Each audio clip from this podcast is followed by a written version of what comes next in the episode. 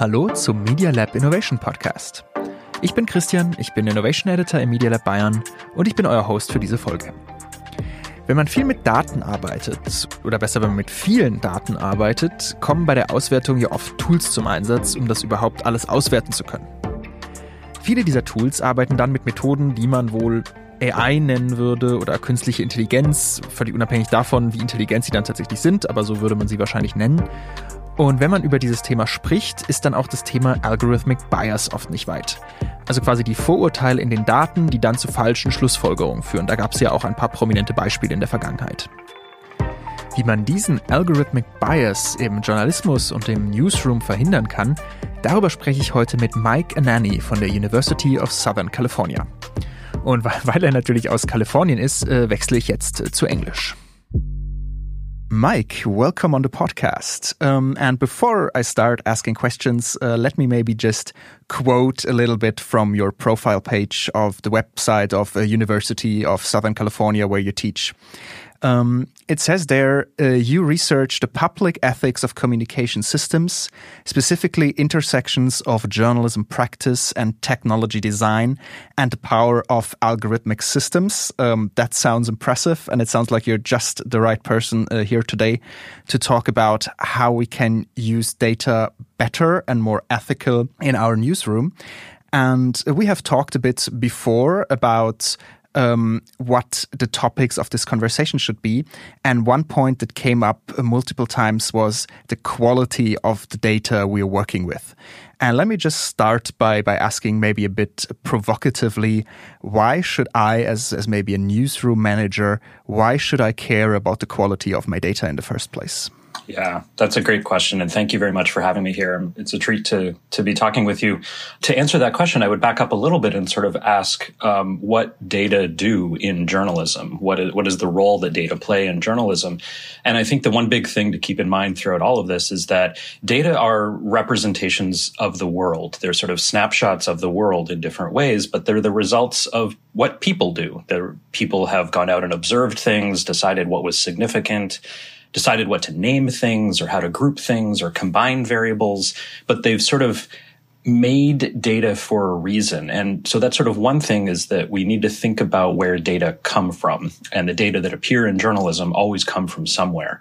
The other is that data sort of have this um, this sort of mystique about them. They seem both mysterious and enticing and alluring at the same time because they promise a kind of uh, neutrality. They promise a kind of sort of disinterested image of the world, and this is often what journalists are craving: is they're craving sort of uh, a raw, unfiltered image of the world. And so I could go on, but I would say that data are always sort of in service of something. They're always made for reasons, and as journalists we want to ask what are those reasons? Who made those data? Where have those data come from? And this is not to be sort of you know conspiratorial or, or think that there's some nefarious purpose behind this um, but it helps journalists be better journalists if they can speak the language of data and understand where data um, are coming from. And there's a there's a history of sort of where that comes from um, that that I could go into, but um, there's sort of uh, I, I think that's uh, one way to think about why data matter.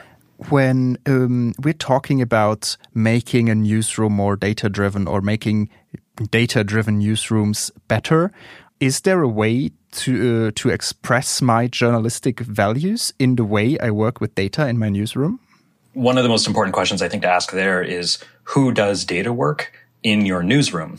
How are you operationally defining that work? So do you expect journalists to do their own data work? Do you, just like how we expect journalists now to be able to take videos on their own, to take photographs on their own, to sort of act as a, a one-stop shop for different kinds of work? Um, or do you want them to be um, do you want that work to be coming from people who are sort of data scientists that you are trying to turn into journalists? That's sort of a different um, direction to go in.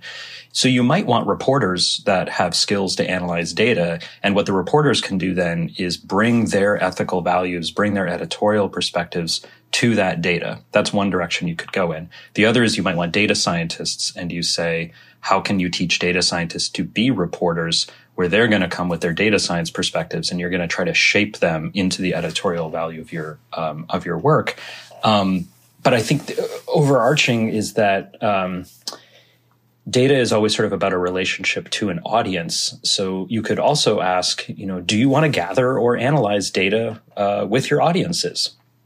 That's another move that you could make. If you're the type of newsroom where you want to involve your audience in your news work, then you want to involve them in data gathering work. So you might want to um, go out and build data sets with them. There's an example, um, the Los Angeles Times uh, here in Los Angeles was desperately trying to get their hands on a data set that said basically how safe uh, buildings were in earthquakes. And the government had a data set that said how safe different buildings were in earthquakes. The government did not want to release that data because they didn't want the liability of saying which buildings were safe or not safe. Um, it's a very American thing to be fearful of lawsuits. That people sort of operate that all the time. So the LA Times went out and built their own database of saying how safe are buildings in Los Angeles? That was an editorial value that they decided. They said, we care about the safety of our community. We're going to invest resources in building a data set that can tell people, is my building safe or not in an earthquake? Even if the government doesn't want them to have that data, or even if the government has that data and they don't want to give it up. Um, so that's, there's other examples, but that's just sort of one example of how you can have an editorial value of keeping your audience informed about public safety. And then you go pursue that editorial value by making a data set that doesn't exist, by inventing a new data set. And that's, that's the intersection for journalism of data work and editorial value. Um, that, that is all over the place. Could be lots of different cases. Um, that is a great example, actually. Um, you said you had more. Would you mind giving us maybe like one more so we can really understand how different the approach to the data can be depending on different editorial values? Right. Um, so the uh, the other one I would actually go back to is the ProPublica data set, which was talking about in the United States we have rules about how prisoners are sentenced, and with you are found guilty of some crime, you have a particular uh, sentence that you receive. There is uh, strong evidence that people who are not white, most mostly Black Americans and Latino Americans, um, receive longer sentences, harsher sentences, um, more um, more sort of punishing sentences than people who are white, and that's and so the ProPublica said. Well, we think this might be the case. We would like to gather and create data to tell that story. But we need to build that data set because a lot of this either doesn't exist uh, in government data sets or the government doesn't want to give us that data set. So they, they, with a team of reporters, and this was a big investment of time and money and sort of effort to do this work, they built a data set where they were then able to systematically show, yes, if you are not white in America and you're found guilty of a crime, you will receive a harsher sentence than a white person who committed that same crime in that same jurisdiction. And that was data that did not exist. That was data, that was a story that could not be told in the same way until ProPublica said, we have an editorial value of trying to address systemic discrimination in the United States in the criminal justice system in order to tell that story we need data. So therefore, we need to make that data, gather that data, analyze that data. We need to turn ourselves into a kinds of data scientists and journalists at the same time. Um, so that's sort of a, another example where I think we see that editorial value playing out in data work. That's another great example. Uh, thank you for that. I think we've talked now about how newsrooms work with data or can work with data in an ethical way that fits their values when it comes to collecting their own data, creating new data sets. When I'm thinking about a data driven newsroom and I'm trying to put myself into the shoes of a newsroom manager in a data driven newsroom, that's of course not what I'm always going to do. I'm going to work with a lot of external data as well. And I would like to go into the topic a little bit of problems that might arise if I work with data that I haven't collected myself. Um, is there maybe an example for something like that that that you could talk about?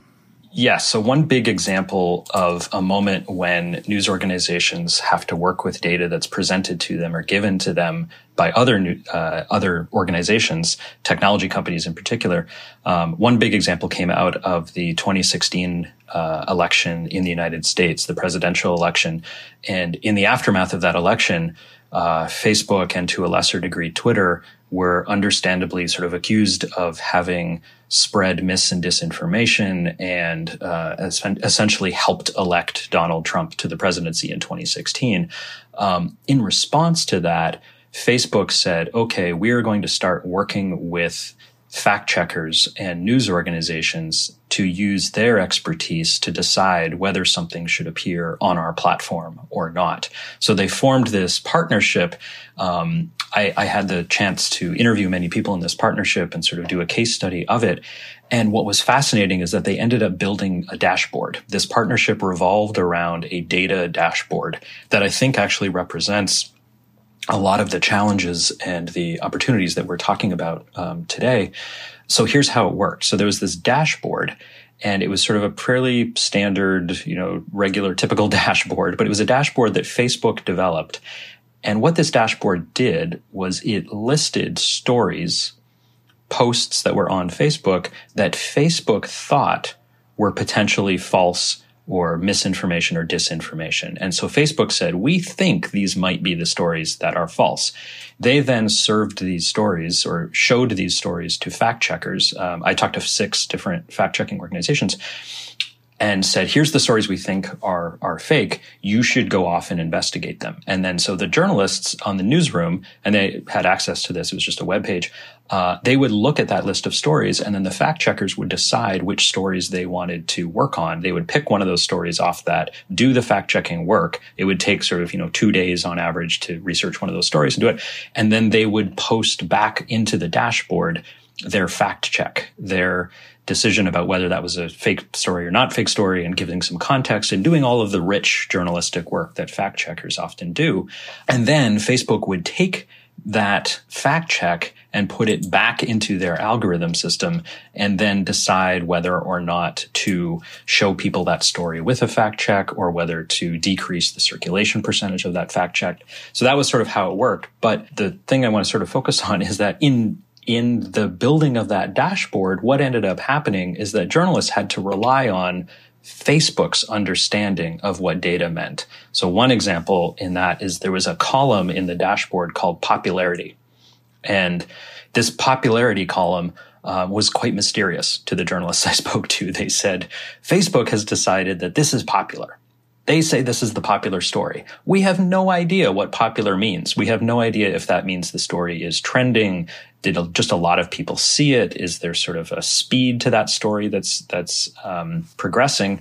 And fact checkers, being good journalists, said we cannot even fact check the very dashboard tool that we're using to do our fact checks. It became this kind of professional moment of crisis for them, and they said, how can we possibly partner with Facebook?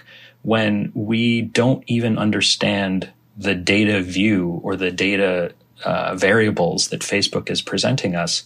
And Facebook understandably said that's a proprietary um, sort of private, you know, secret sauce of what makes something popular or not. We're not going to tell you what makes something popular.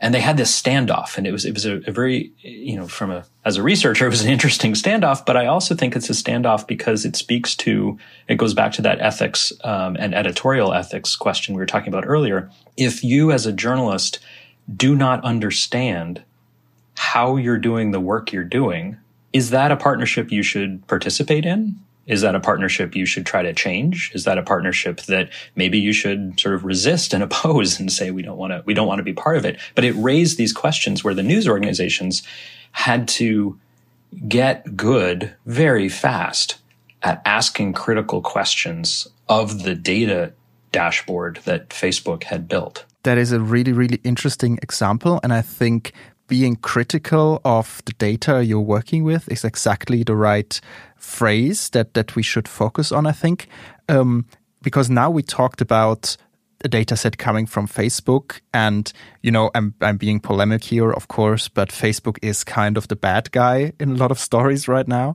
Um, so when data comes from Facebook, journalists are going to be reasonably skeptical of that data. But isn't that the same problem with data from any data source you're gathering? Yes, absolutely. No, absolutely. And that's why I think going back to the questions of where did this data come from? Who made this data set? What interests or values are represented in a data set? So to, to, to use the popularity example really concretely for a minute, um, journalists who were part of this partnership with Facebook said, wait a second, we see stories circulating on Facebook that are not appearing in this list of popular stories. Why is that? And they're, they're, the smart ones immediately posed this question and said, are stories that are earning high advertising revenue not appearing in this list of popular stories because Facebook perhaps has some interest in hiding high earning stories from us in this fact checking dashboard? And the answer to that is actually kind of unclear and it's not sure. And Facebook denies it. And so you can sort of take them at their word. But the journalists were very skeptical and sort of said, wait a second, maybe there's this other value of advertising revenue that is appearing in this, this calculation of popularity. And we need to know more about that um, system. So that's an example of there's an interest that Facebook may or may not have had. It's very unclear to know because they won't show how the system works. Um, but that's an example. There's an interest that's represented um, in that in that data set, and that's that's the kind of thing. If you're a news organization, you have to know your own editorial values well enough in order to then interrogate the data set that you may be given or that you may get. And you need to ask questions like, does this data set represent everyone in the population that I'm interested in? Are there any patterns of either inclusion or exclusion in this data set that then would affect the quality of the story that I can tell with that data set? And that's going to be different for every data set that you encounter and every context you encounter and every story you have. But what I would recommend journalists being able to do is very quickly be able to you need to be able to have you know five questions that you ask of every data set in your newsroom. And every data set that comes into your newsroom should be vetted and should be um, critically questioned for your news values. So that means you have to know what your news values are. You have to know what those five questions are.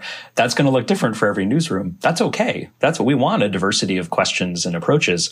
Um, but you kind of have to know what those questions are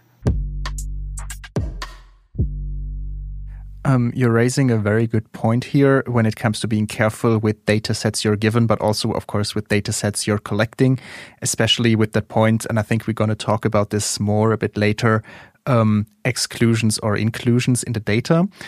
But um, let me first uh, go to a different point as well, because in a lot of things that we talked about now, um, and I think you mentioned it explicitly when you talked about, okay, are we turning our journalists a bit into data experts, or are we taking data experts and teaching them to be journalists? Um, that there is, of course, a very uh, specific skill set that of a data expert that is necessary to explore these possibilities in the data fully and a lot of newsrooms um, might not have the budget, might not have that kind of know how, but still might want to work with data because it's in the last years, uh, you know it yourself, it became such a big topic and such an important thing.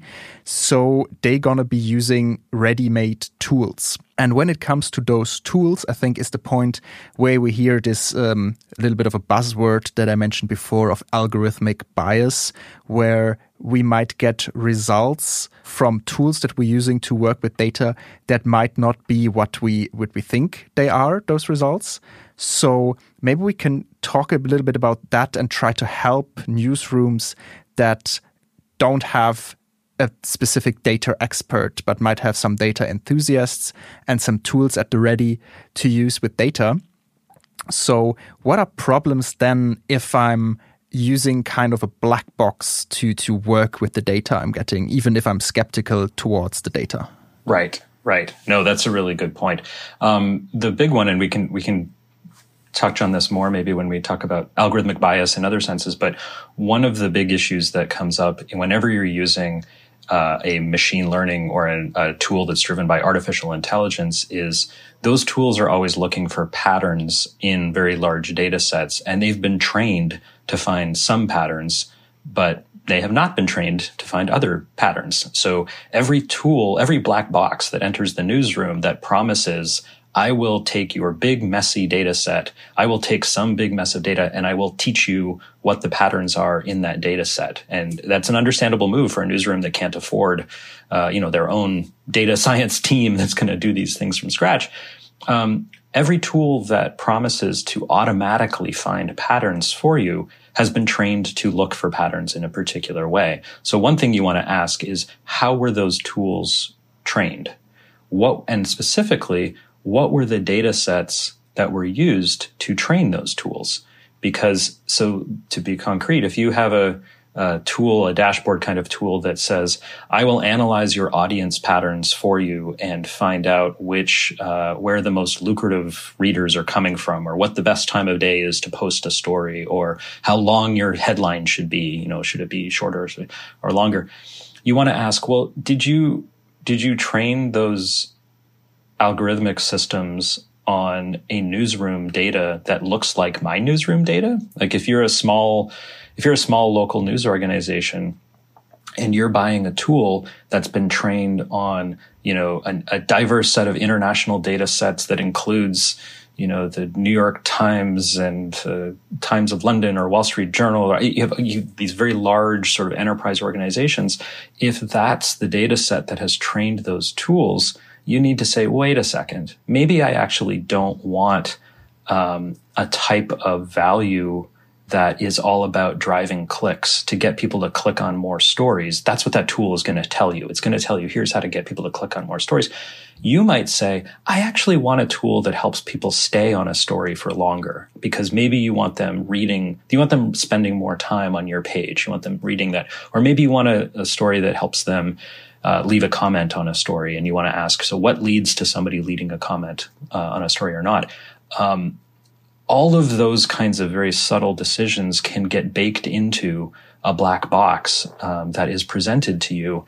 So you want to ask of any of those black boxes that make their way into your newsroom. Um, is is are those the editorial values that we have? And that I think that also comes true in you know the use of these black box tools to control distribution of, of stories. So there's a, you know, tools either whether it's, you know, Google Analytics or Chartbeat or NewsWhip or CrowdTangle, or there's a lot of sort of tools like that that news organizations can, can buy off the shelf. Um, they promise trends. They promise to show which stories are popular, uh, which stories earn the most advertising revenue, uh, what headlines perform best. Some of them are really uncomfortable. You can you can decide whether reporters should have profiles where you can see which are your highest earning reporters. Which reporters typically tend to write the stories that earn most advertising revenue. Um, you need to decide as a newsroom do you want to reward your reporters like that or not? And that's that's a that's a business decision and an editorial decision. But we might not want a news organization that simply rewards reporters who consistently earn high advertising revenue um, anyway, there's there's more examples, but those are the kinds of things that I would ask of a black box that shows up in your newsroom. Maybe to to make this a little bit more clearer as well, maybe we can just flip this around a little bit. And like before, we started with a newsroom that maybe doesn't have as much expertise and therefore uses those kind of tools. Uh, let's now just maybe for the sake of the argument assume that we are in a newsroom that has a data team that is a bit further along when it comes to working with data in the newsroom, and they want to build some kind of tool themselves.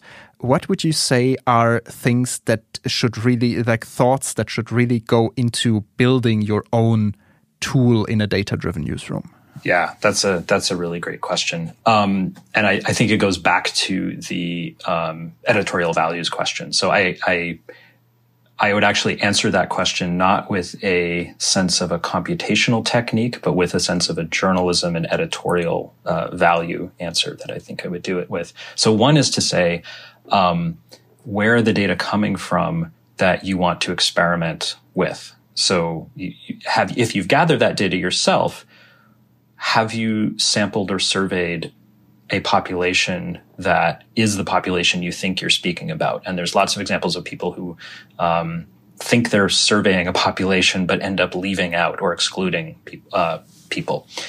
Can you can you give an example for that?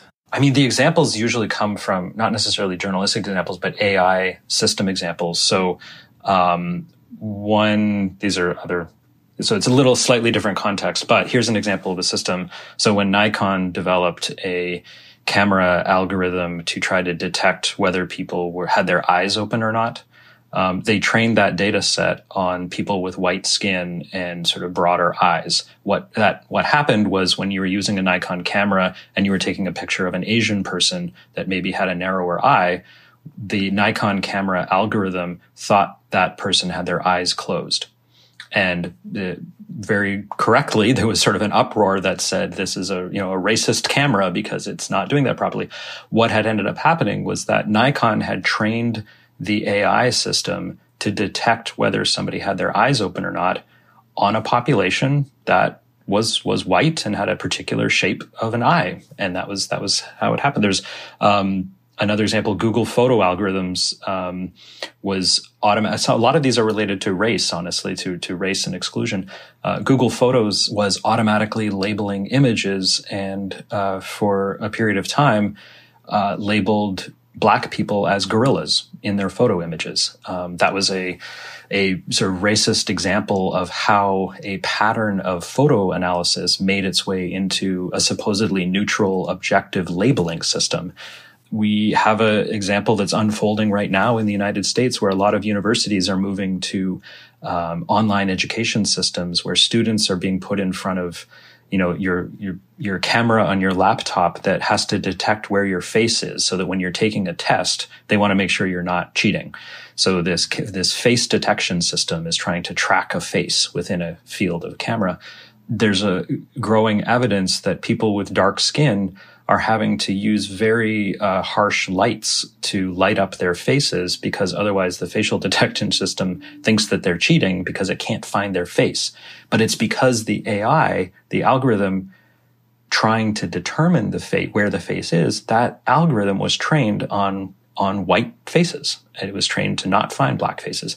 Um, those aren't necessarily journalistic examples within the newsroom, but what they are is they're examples that show how the data that you use to train the pattern matching system will contain biases, will contain patterns.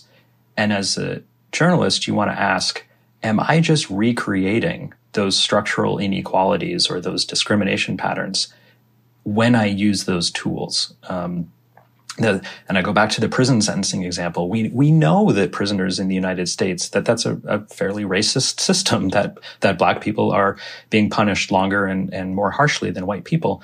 So you could say now the the current debates happening is should you use algorithms that have been trained on those data sets to make recommendations? So should we give those to judges to make recommendations about setting bail or setting a sentence in the United States if you if you build an algorithm that's based on the current data patterns, you will recreate a racist and discriminatory system that then says to judges, you should sentence that person this way and that other person this way. Um, so th- what ends up happening is there's a feedback loop that comes from data sets that have biases built into them. So um, if you're a newsroom, know what's in those data sets that you are creating uh, know what patterns you're looking at. And then the, the, the last bit I'll add um, is to say all of this is probabilistic, all of this is statistical. So an AI is never going to make a judgment based on a whole bunch of different criteria. What an AI is going to do is add up probabilities and say, there is an 83% chance that that person has their eyes open, or there's a 97% chance that you should sentence that person this way. Um, it's always going to present those percentages to you. So the last thing is you want to think about is what is your threshold for percentages? How wrong do you want to be in your analysis? How, what type of error are you willing to uh, withstand, or what type of error are you, are you okay with? So always know your error rates. That's the big thing I would say is how certain do you want to be in your analysis? maybe 97% is good for enough for you, or maybe you say, no, no, that other 3% is actually quite harmful and dangerous. So we need to wait. We need to build a better system. We need to get more data sets. We need to tweak our algorithm. Um, so know what kind of error you're willing to put up with. It's Very, very minority report. Uh, what you what you're uh, telling me there. Yes. Um, and it, it really loops back quite beautifully to what we talked about before that the beginning of data in the newsroom was, was kind of the idea that maybe through data we would get a more neutral, less biased view of the world. And now we see that it can be quite the opposite, and we can end up recreating discriminatory patterns that we wanted to avoid. So, how can we prevent something like that happening to us in our newsroom? Right. So the the first thing I would say is know how and why you are gathering data. Know how and why you are making assumptions about the populations that you are sampling. Know which patterns your AI is paying attention to and brainstorm, get creative on which patterns you may be missing.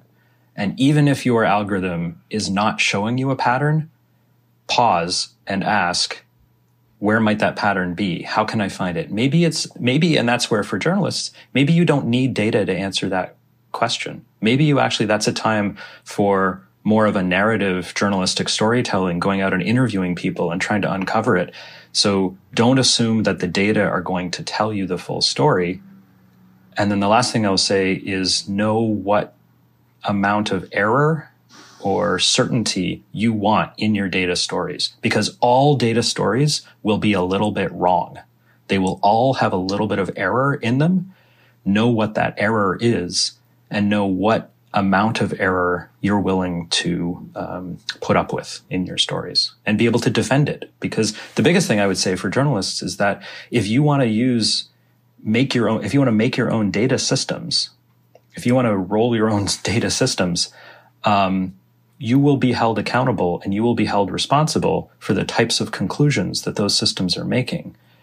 You need to be able to provide a transparent account of every single step that you took along the way from gathering the data to telling that final story document every decision you've made, document every design move you made, document every tool that you've used, every data set you've used, so that you can give the public, you can give your audiences a sense of where your conclusions came from. And that's a kind of a transparency that data scientists are often not doing, but I think journalists who need to be publicly accountable need to tell us how they got their conclusions. In the phrase in the United States often uses, you know, show us your work.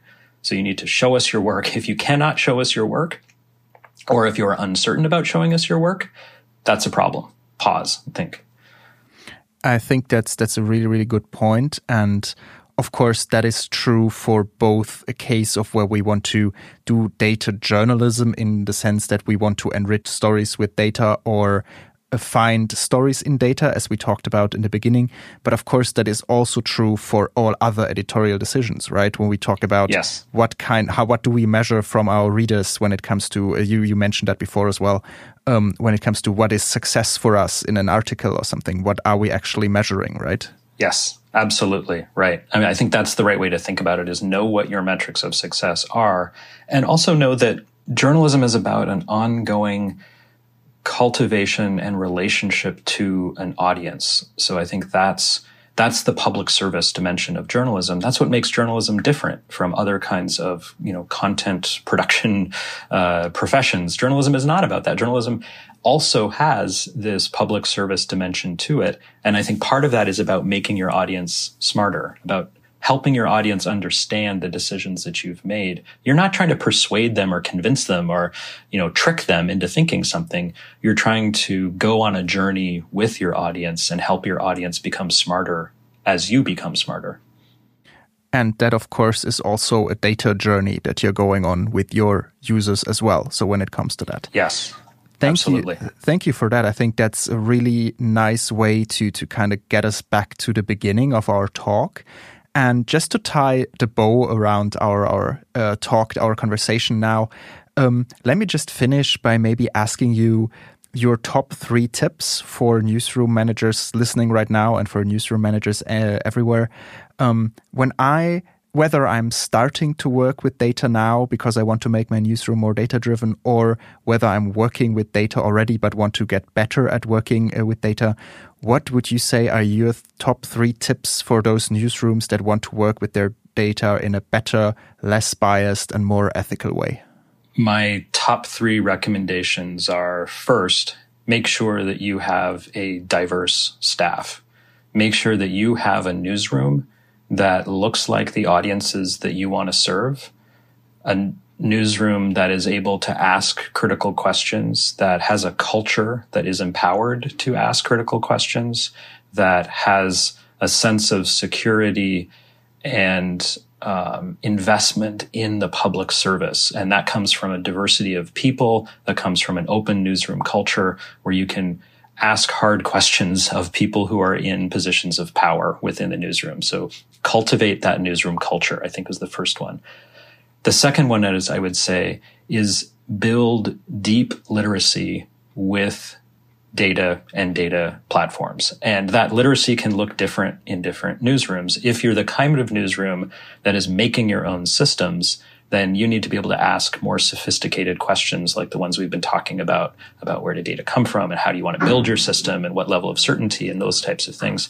Um, but if you're using off the shelf products, as a lot of newsrooms are, that's a different kind of data literacy where you need to, before you license tools, before you purchase tools, have those you know five critical questions that you need to ask of that tool before it shows up in your newsroom so that's a kind of literacy that newsrooms need to have around data.